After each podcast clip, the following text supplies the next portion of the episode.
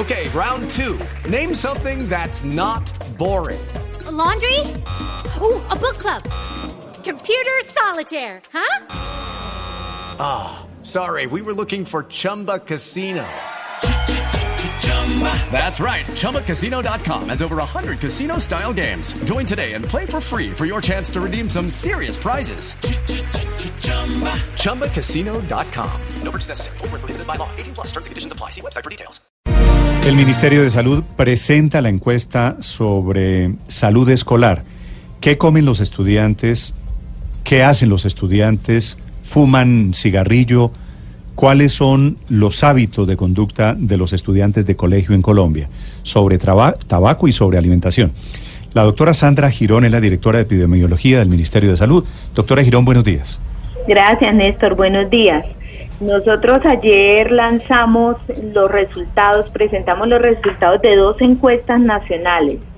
La encuesta nacional de salud en escolares y la encuesta nacional de tabaquismo en jóvenes. Son dos encuestas que se realizan incluso en el ámbito internacional, más de 100 países las realizan y en Colombia es la primera vez que tenemos este abordaje de carácter nacional. La encuesta nacional de salud en escolares abordó casi 80 mil estudiantes de 13 a 17 años de colegios públicos y privados de zonas urbanas y zonas rurales de todo el país y la encuesta nacional de tabaquismo en jóvenes abordó 60 mil Vamos, doctora Girón.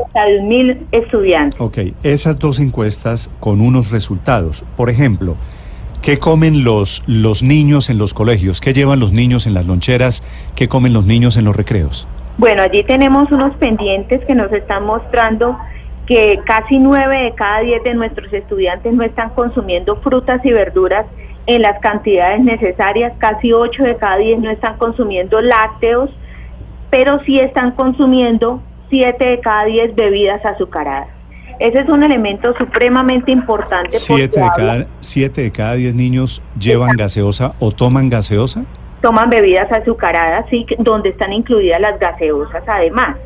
8 de cada 10 están consumiendo productos de paquete, muy importante, que refieren que comieron, la mitad refieren que comieron al menos una comida rápida, es decir, un perro, una hamburguesa, eh, un sándwich comprado en una cadena de comida rápida en la última semana. Ese es, esos son elementos que nos están llamando la atención sobre el consumo que están teniendo nuestros estudiantes.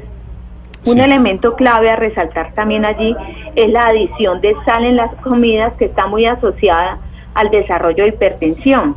Casi la mitad de nuestros estudiantes reportan estar adicionando sal a las comidas. Pero es decir, los niños, estamos hablando no solo de recreos, de loncheras, sino también de almuerzo, ¿no es verdad? Claro, en general, lo que Sí. están consumiendo, 82%, es decir, 8 de cada 10 además están consumiendo productos de, pape- de paquete, es decir, lo que llamamos galguerías, todas esas papitas, todos estos elementos que son ricos en grasas saturadas, todo lo de- que se llama ultraprocesados. Sí. Doctora Girón, eh, la conclusión del estudio, por lo que me doy cuenta, es que los niños tienen muy malos hábitos, comen muy mal. les estamos propiciando ambientes donde les facilitamos todo este tipo de elementos, pero además no les posibilitamos el consumo de frutas y verduras, los lácteos que sí deberían estar consumiendo en esta etapa de la vida para poder eh, tener un buen crecimiento y la prevención de las enfermedades crónicas no transmisibles. Hay que tener cuidado porque los escolares, nuestros estudiantes, no deciden completamente qué comen, sino que los ambientes le propician, sea en el hogar, sea en, en las escuelas o en los espacios públicos. Doctora Girón, usted nos hablaba de que se- esta encuesta era, se podía comparar con encuestas de otros países. Los resultados para Colombia, ¿cómo son en ese aspecto que está, del cual está hablando? Bueno, nosotros estamos, si nosotros nos comparamos con otros indicadores, todavía no tenemos el crecimiento de sobrepeso y obesidad que tienen otros países, por ejemplo, como Estados Unidos y México, ¿sí? Para compararnos con referentes muy cercanos. ¿Estamos Pero mejor, estamos- mejor o peor que ellos? Estamos mejor. Sí. ¿sí? Pero estamos acercándonos en los hábitos, es decir, ya vamos para allá. si no ponemos cuidado a nuestros escolares, a nuestros jóvenes, que son la esperanza para poder revertir esta epidemia de sobrepeso, obesidad y además de enfermedades crónicas no transmisibles como la diabetes, el cáncer, la hipertensión, vamos a llegar muy rápidamente a ese mismo nivel de crónica de obesidad y sobrepeso que tienen estos países. Sí, doctora Girón, el estudio no solo evalúa el tema de la alimentación, sino también cuántas horas al día pasan los niños viendo televisión o jugando videojuegos o navegando por Internet. ¿Cuál fue allí el resultado? Bueno, estos son elementos que se relacionan con el tabaqui, con el perdón, con el sedentarismo y lo que vemos es que pasar más de dos horas al día ya es problemático, ¿sí? Y aquí vemos que seis de cada 10 estudiantes están pasando más de 3 horas al día frente a videojuegos, cualquier tipo de pantalla, sea televisión, eh, uso de celular, computador, y ese tiempo lo que está haciendo es desplazar la actividad física que deberían estar haciendo nuestros estudiantes. Mm. ¿Cuántos niños han fumado cigarrillo? ¿Cuál es el resultado de la cifra de la encuesta sobre tabaquismo? La encuesta aborda tabaquismo, pero también alcohol. Lo que nosotros encontramos es que quienes reportaron ser fumadores del último mes, que es lo que, del último mes, que es lo que nos da la, proporción de estudiantes activos en fumado en tabaquismo, es del 9%. Esta cifra es muy parecida a otras estadísticas que nos ha reportado, por ejemplo, el Ministerio de Justicia. Pero si miramos cuántos han fumado alguna vez en, en la vida, esto remonta al 22%, es decir, que casi una quinta parte de nuestros estudiantes ya ha fumado cigarrillo.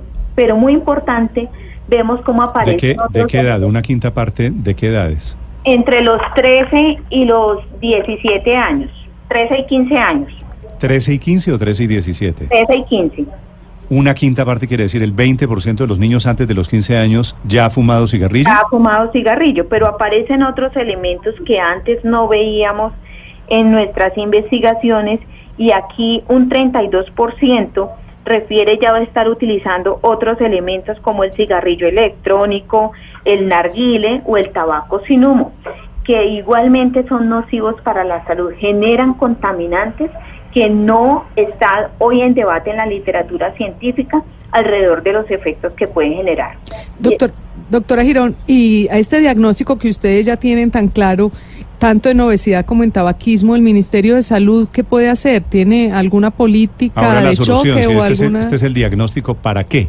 Sí, aquí tenemos temas de consumo, de alimentos no adecuados, de tabaco, de alcohol, pero también vemos cómo los lugares donde se está posibilitando el, el expendio de todo ese tipo de elementos sin considerar la edad hace que el Ministerio de Salud esté fortaleciendo los espacios libres de humo, las escuelas con un ambiente escolar, está trabajando también en las rutas de promoción de la salud en las diferentes etapas del curso de vida y esto hace que hoy en día y se está trabajando con el talento humano en salud para que también tengan que reconocer que en la consulta deben preguntar al joven si fuma, si consume alcohol, si está expuesto a los al humo de tabaco por otras personas y si accede a todo este tipo de elementos, porque es la única manera de nosotros lograr la prevención de las enfermedades crónicas que cada vez están apareciendo en personas más jóvenes. Doctora Girón, ¿se midió también el tema de alucinógenos o drogas?